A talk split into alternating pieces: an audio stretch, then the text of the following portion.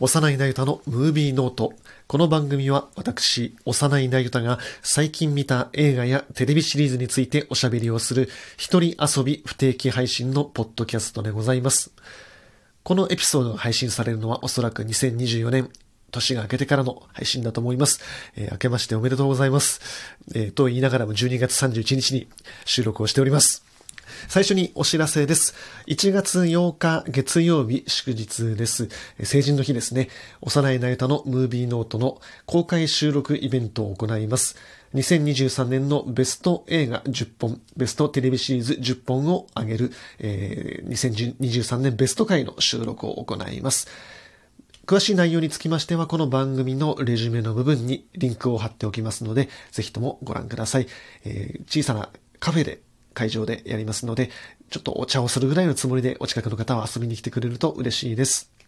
あと、もう一本紹介しておきたいのは、えーリアルサウンドに毎年僕が寄稿しています2023年の海外ドラマのベスト10を寄稿しています。こちらの内容も今回のその公開収録に関わってくる部分もありますので、ぜひご覧いただきたいなと思います。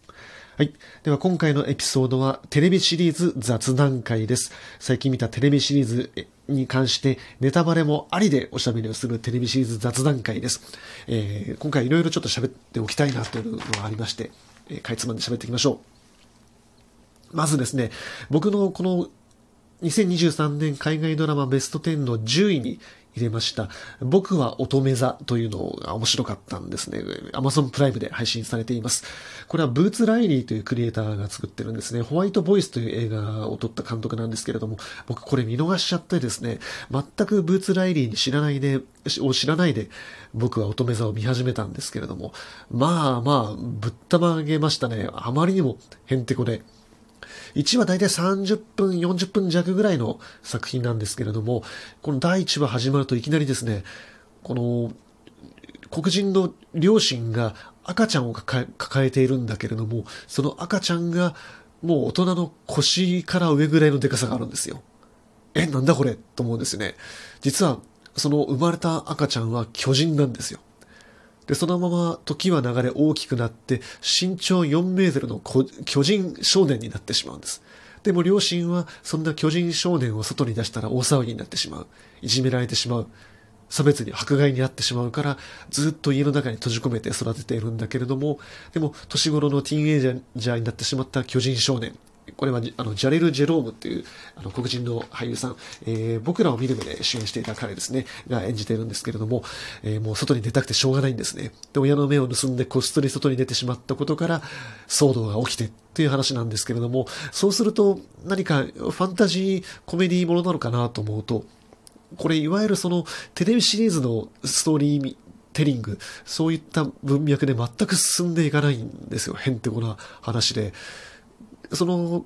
ジャレル・ジェロームの外に出ていくと、いろんな新しい友達ができるんですね。ちょっと不良っぽい友達ができたりとかですね。あとは社会運動、デモとか、ピケを先頭で張っているような友達ができたりとかですね。そして、えー、ハンバーガーショップの店員さんに恋をしちゃうんですよ。ところがこのハンバーガーショップの店員の女の子っていうのは高速移動ができる女の子なんです。何かものすごい勢いで、パパパパパッと動いて、オーダーを取って、パパパパパッと、あの、ハンバーガーをつ作って、もう、ものすごく列が並んでてもワンオペで OK という女の子なんですね。で、この4メートルの巨人少年とですね、高速移動する女の子が恋に落ちるんですよ。え？っと思うでしょ？ななんでそれだと思うでしょ？で、この巨人少年と高速移動する女の子が付き合い始めて、じゃあ一体どうやってセックスするのかってことを試行錯誤する話が第4話の最初の10分15分ぐらい延々続くんですよ。え？っと思うでしょ？ところが、それと全く違うところで、その友達になったその不良っぽい男の子が、ある事件に遭っちゃってとかですね、いろんな話が全く関係なく脈絡なく並行して進んでいくんですよ。で、さらにこの世界にはですね、アイアンマンみたいなヒーローがいるんですよ。白人のロン毛のおじさんがですね、パワードスーツを着て、自警をしてるんですね。その、悪を、犯罪者を捕まえてるんですよ。しかもそのアイアンマン風のおじさんはですね、どうやら巨大なコミック会社の社長らしいんですよ。なんだそれやった話ですよね。こういう話がずっと並行して進んでいく。でもその中に描かれてるのが、例えばその、医療格差なんですよね。健康保険に入れないから医療放棄をされてしまう。そういった経済貧富の格差の話だったりとか、じゃあその貧富の格差っていうのはどういう仕組みで生まれていくのか。じゃあ一体誰がその貧富の格差の上でこのシステムを作ってるのかっていうのが、そのデモをやってる女の子の方から解き明かされたりとかですね。で、それは結局、主人公たち全員が黒人であることかも、もわかるように、いろんな脈絡のないモチーフをつなぎ合わせて、スーパーヒーローコメディ風に作ってはいるんだけれども、やはりブラック・ライブスマタードラマでもあるし、近年のそのブラックムービーに連なる作品でもあるってことが、なんとなく徐々に徐々に見えてくるんですよ。で、これ、サブテキストがなないとなかなか難しくてですね、日本でいろいろ記事を調べてみたらですね、非常にわかりやすい書いてくれてたのがあってですね、その巨人少年に対するメタファーっていうのは、やはりその、白人社会、黒人じゃないコミュニティから見た時の黒人に対する先入観であったりとか、そしてその高速移動する女の子は結局自分のスピードを落として周りに合わせているっていう、いわゆるそのハンディキャップを持っている人が逆にその社会の側に合わせられて、合わせさせられてしまうっていう様子を描いていたりとか、いろんなモチーフだってことが分かってくるんですね。ただそういった難しい裏のイシューが読み解けなくても、あまりにもすっとんきょうで、キッチな面白さがあるっていうところで、僕は非常にこの僕は乙女座っていうのはユニークで面白いドラマだなというふうに思いました。あともう一本おしゃべりしましょうか。この11月には本当に注目作が次々と配信開始をされて最終回を迎えて、まあ中にはファーゴシーズン5なんか年をまたいでしまうんですけれども、僕が非常に楽しみにしていたマーダー・イン・ザ・ワールド・エンドはですね、不発だったんですね。これは非常に、非常に残念だったんだけれども、これ、まあご覧になった人はわかると思うんですけれども、主人公の少女探偵エマ・コリンが演じてます、ダービーという少女探偵が、アップルの創業者みたいなね、あの、スティーブ・ジョブスみたいな大富豪に招かれて、アイスランドにある巨大な邸宅に各界著名人と共に招かれて、そこで連続殺人が起きていくというアガサ・クリスティ風の筋立てと同時並行して、このエマ・コリン扮する主人公と、そのかつての恋人、ハリス・ディキンソンが演じてます。その二人が、えー、ある殺人事件を解き明かしていくまでの話っていうのが、回想シーンっていうのは並行して描かれていくんですよ。で、普通はこの並行されていく二つの話っていうのが交わっていくっていうのがまあ定番のストーリーテリングなんだけれども、交わらないんですよ。全く関係がない。もちろん、ハリス・ディキンソン扮するビルのキャラクターっていうのが、この主人公のダービーにとってとても重要なので、精神的な支柱にはなっているんだけれども、なぜか並行したまま話が進んでいってですね、はあって感じなんですよ。しかも、面白いのは、現実のタイムラインじゃなくて、この回想のタイムラインなんですよ。このアリス・ディキンソンとエマ・コリンの相性がすごく良くてですね、二人とも殺人事件マニアで、それ以外全く青春時代を過ごしてこなかったんだけれども、この二人が出会って恋に落ちていって、そして事件の真相を求めて車でアメリカの荒野をずっと旅していくロードムービー風になっていて、非常に雰囲気がいいんですよね。なのに、現実パウトは全くひねりもなくて面白くがなくて、で、エマ・コリンは、おそらくもうブリット・マーリングが自分が Z 世代だったら絶対この自分の役柄を託したいのはエマ・コリンだってふうに決めてたんでしょうね。もうぴったりだったし、ハリス・ディキンソンも僕ようやくこれで認知して非常に雰囲気のある、あの、オースティン・バトラー風の、あの、イケメンでかっこいいなと思いましたね。はい。なので、非常に惜しい、どうしてこうなった感はあるんだけれども、結局、これも AI がテーマになってるけれども、アルゴリズム、そのストリーミングプラットフォームのアルゴリズムに作品を乗っけるためには、ジャンルでくくれなくちゃいけないんですよ。サスペンスでくくれなくちゃいけない。そのためには GOA みたいな、もうジャンル不定の、あんな、ね、口コミでしか評判が伝わらない難しい作品っていうのは、ストリーミングではやっぱり流行らなかったっていう、まあ一種の反省もありつつ、じゃあ、ああいう基礎はやらないけれども、その代わり、まあこ、もう平均点はこれだけ出せますよっていうのを一回、ブリット・マーリングとザルバート・バンクリーのコンビは示さなくちゃいけなかったんだろうなっていうふうには思いますね。そういう意味でも GOA が2016年のオンエアでしたけれども、あれがやはりピーク TV の一番いい時期に、ああいうもう奇想の、奇想天外な作品を、ね、ネットフリックスは本当に全く問題なくお金を出してくれてたわけで、それが通用しなくなった今っていうのは、本当にピーク TV は終わったんだなってことを如実に思わせたのが、マーダー・イン・ザ・ワールド・エンドでしたね。うん、残念。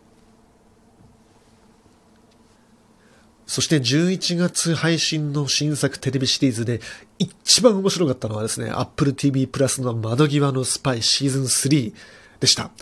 いやー、最高でしたね。めちゃくちゃ面白かった。全く今までのシーズンと変わったことはやっていないんだけれども、まちょっと順を追って話そう。まずね、まずねとか言ってな、な、なんなのかっていうと、これシーズン1が2022年の12月スタートだったんですよ。ということは、1年の間に3シーズンややってるんです。で、1シーズン6話完結。で、毎回シーズン最終回には次回シーズンの予告編が入ってるんですよ。ということは、アップルはもう全く休みなくずっと撮り続けてる状態なんですよね。で、確かにこの主演のゲイリー・オールドマンの最近のキャリアを見てみると、主演作、主な出演作ってもうこれしかないんですよ。だからゲイリー・オールドマンのスケジュールをもうアップルは3年ぐらい抑えてるような状態になってる。まあそのぐらいアップルはもう金かけてるし、気合い入れて作ってる本当に看板番組にしようとしてるんだなってことがわかりますね。で、これ、どういう話かっていうとですね、原作はミック・ヘロンという人の小説なんですけれども、MI5、イギリスの諜報局ですね、MI6 っていうのがそのジェームス・ボンドがいるところですけれども、それは国際諜報局なわけですよ。その国の対外向けの諜報活動をやる。そして MI5 の方、この主人公たち、窓際のスパイの主人公たちがいる MI5 は国内諜報、国内治安を、えー、任務とする部隊なんですね。で、その MI5 の窓際族の人たちの話なんですよ。いろんな事情から左遷されてしまった人たちが MI5 の本庁とは別館にある通称スラウハウス、泥沼の家という別館勤務に追いやられているところから始まるんですね。この別館っていうのはもう名ばかりですね。もう雑居ビルの3階にあるもうボロいマンションで、でもほとんど倉庫小屋なんですよ。だからいわゆるその企業における追い出し部屋ですね。で、ここで何やるかっていうと、一応パソコンはあるけれども、基本はもう文書整理。その文書から何か証拠がないかっていう探していくアナログなそういう作業をやらされてる人たちなんですよ。で、そんな窓際族の人たち、まあ、通称、えー、スローホースえー、の現代なんですけども、そのスローホースたちの、え戦いを描いていく話になってるんですね。で、このスローホース家のですね、課長がゲイリー・オールドマンを扮するジャクソン・ラムという人なんですけども、ゲリー・オールドマンといえば、窓際、えっ、ー、と、違う、裏切りのサーカスという映画がありましたけれども、あれはジョン・ルカレの小説の映画化で、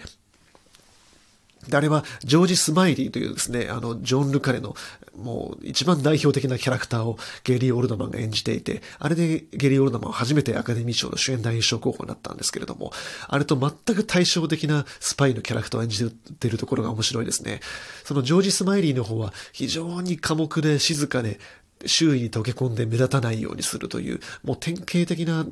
スパイの姿だったんだけれども、って非常にジェントルで自然としていて、ところがこの窓際のスパイのジャクソン・ラムはですね、まあもう何日も風呂に入ってないであろう、もうギトギトの髪の毛をして、そしてものすごい太っていて、で、もう洗濯してないであろうワイシャツとネクタイとヨレヨレのトレンチコートを着て、で、自分のデスクではいつも、えー、革靴を脱いで、あの、臭そうな靴下を、もう、そのまま机の上に上げて、そして机の中にしまっているウイスキーを飲んで、で、平気で人前で屁をこくというね、本当にどうしようもない狸親父なんですよ。で、しかもこの自分の窓際下にやってきた部下たちを徹底的にパワハラの限りこき下ろすっていう考えうる限りの悪口で、もうひたすら馬鹿にし続けるという、めちゃくちゃなスパイの役をやってる。ところがですね、この人は実はもう伝説のスパイだったっていうことがだんだん明らかにされて何かの事情があって、この窓際に自分でやってきたらしいってことが分かってくるんですね。で、基本的にこの窓際のスパイっていうのは、まあ、ジョージ、ジョージ・スマリじゃない、えっ、ー、と、このジャクソン・ラムを主人公にした、まあ、群像劇みたいな様子ではあるんですが、もう一人主演として名前が挙がっているのは、ジャック・ローデンですね。ジャック・ローデンっていうのは僕あんまりこの作品を見る前は認識していなかったイギリスの若手なんですけれども、彼が演じている、えー、リバーというキャラクターですね。これがもう一人の主人公です。で、このリバーっていうのは、おじいさん、ジョナサン・プライスが演じてるんですけれども、おじいさんがもともと MI5 のお偉いさんだったらしくて、まあ、若干そういった親族の七光り的なところで入ったところもあるんですが、えー、大ポカをやらかしてこの窓際に左遷されてきた。で、このジャック・ローデン扮する、まあ、リバーっていうのが、本当にチャーミングなんですよ。とにかく、ドジっ子。何をやっても本当にダメっていう キャラクターで、一生懸命何かをやろうとするんだけど、常に恨みに出て、始末書じゃ済まないような、大ポカをやらかしてしまうっていう、ね、僕はあのシーズン2が本当におかしくてしょうがなかったのはですね、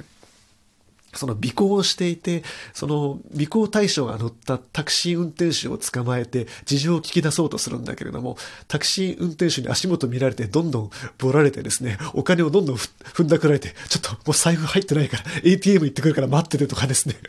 本当 MI5 のスパイなのにタクシー運ちゃんにかなわないっていうね、そういうどうしようもないやつだったりするんですね。っていう本当にチャーミングなやつなんですよ。そんなドジッコ・ジャック・ローデン、えーえー、リバーがど、どんだけ頑張っていくかっていうところも良くてですね。一応現場要員だったからアクションも担当してるんで、このシーズン3でも高いところから飛び降りて逃げようとするんだけども、当然飛び降りた瞬間に足グギってやってしまって そっからもう走れなくなって捕まってしまうとかですね、もう見ててどうしようもねえなと思っちゃうんですよ。この窓際のスパイの面白いところはですね、サスペンスと同等以上にギャグの方が多いところなんですよ。このリバーのおっちょこちょ、おちょこちょいなドジっぷりもそうだし、あとこのジャクソン・ラムの悪口が一周回っておかしくてしょうがない。もう例えばその部下をこき下ろす時の悪口もですね、お前は俺の字よりも役に立たないからやめろとか言うんですよ。なんだ、まだいたのか、俺が帰ってくるまでに、間に荷物まとめとかないとデスクを焼いとくからなとかですね。もう思いつく限りの、面白いあの、バリ雑言を言いまくるという。でも心の底では部下思いなところがあって、必ず部下のピンチに助けに来てくれる。っていうところがまた憎くてキャラ萌えなんですね。で、このジャック・ローデンはですね、なんかさっきからジャック・ローデンの話ばっかりしてんだ。ジャック・ローデンはもう僕最近、あの、インスタもフォローしてるんですけど、何がいいかっていうとですね、なんとこいつ、こいつ、こいつ、こいつやって、あの、シアーシャ・ローダンと付き合ってるんですよ。でね、こいつのインスタを見てるとですね、たまに、あの、よくね、あの、旅行行ってる写真とか上げてるんですけど、結構写真が好きなんだなって撮り方してるんですけども、よく見ると、その、風景の遠いところに立ってる女の人を拡大してみると、シアシャローなんだとかね、ちょいちょい、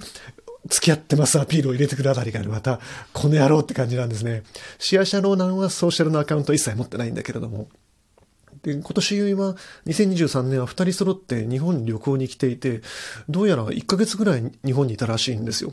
なので、普通にあの、明治神宮とかですね、散歩してる様子を、シアーシャローナンが散歩してる様子を円形に撮ってるジャック・ローデンとかですね、本当にこの野郎っていうインスタがいっぱい上がっていて、僕は大好きなんですね。はい。何の話してんだ そう、そう。とりあえずそういうキャラ萌えの作品なんですよ。で、このギャグとそのサスペンスが、どっちかというとギャグの方が同等以上にあるっていうところで、ほとんど面白さ的には MCU、マーベルの一番いい時に近いフィーリングですね。とにかくキャラクターの魅力で笑わせて、なおかつハラハラさせてっていうところで、そして1話、1シーズン6話できっちり終わって、一応繋がってる部分もあるけれども、基本的にはもう1シーズンだけで終われるから、えー、そんな胃もたれもしないこのお腹いっぱいになりきらないぐらいのボリューム感っていうのもちょうどいいし。で、なおかつその深刻なイシューっていうのはあんまり入ってこないんですよ。スパイものらしい、まあ、人が死んだりするところもあるし、そういったわびさびもあるんだけれども、そこもあんまり重く捉えないっていうところに、結局そのアップルの戦略としてこの看板作品として定着をさせたいっていうところもあるし、今年のその2023年のアップルのヒット作のもう一つは、ハイジャック、イドリス・エルマの主演のハイジャックがありましたけれども、あれも非常に簡潔にワンシーズン7話で終わっていたけれども、あれも背景的なイシューが全くなかったけれども、何かっていうと、毎週決まった曜日に決まった時間にテレビドラマを見る楽しさっっていう、ああいう娯楽性に立ち返っている、テレビドラマの非常に根源的な魅力に立ち返っているところが、アップルの戦略だなと思うし、テレビドラマの魅力を再発見してるっていうのが、まさかのアップルっていうところが、2023年のテレビシリーズで面白い現象だったなというふうに思いますね。あとこの窓際のスパイの魅力のもう一つとしてはその敵の設定ですね。シーズン1では国内の極右組織が敵になっているし、シーズン2ではロシアが敵になっているしっていう非常に時事性がありつつ、でも結局はシーズン3では、えー、同じ政府内での陰謀っていうとこなんですよ。そこには何が絡んでるかっていうと、政治家の利権と裏金っていうなんか聞いた話ですよね。この政治不信っていうのはもうイギリスも、まあ今本当に相当切羽詰まってる状態ですけれども、まあどこの国を見ても政治不信ってのは、ね、頭の痛い問題だなと思うし、テーマになるし、そんな政治不信と戦ってくれるのがこの負け犬軍団の大逆転っていうところに非常に胸のすく窓際のスパイシーズン3だったわけですよ。で当然今回もシーズン4の予告編が最終回にアタッチされていて、まだ作ってんだっていうところにびっくりしましたね。ゲイリー・オールドマンはもうジャクソン・ラブで引退でいいやって言っちゃってんですよ。まあそりゃ多分アップルから相当ギャラも出てるだろうし、こんだけ面白いドラマで面白い役柄をやってるんだったら、まあ、やめてもいいかなって思っちゃいますよね、きっとね。というところで、もうゲイリー・オールドマンファンはもう必ず見るべき作品です。はい。ということで、窓際のスパイシーズン3が絶賛配信中の Apple TV プラスです。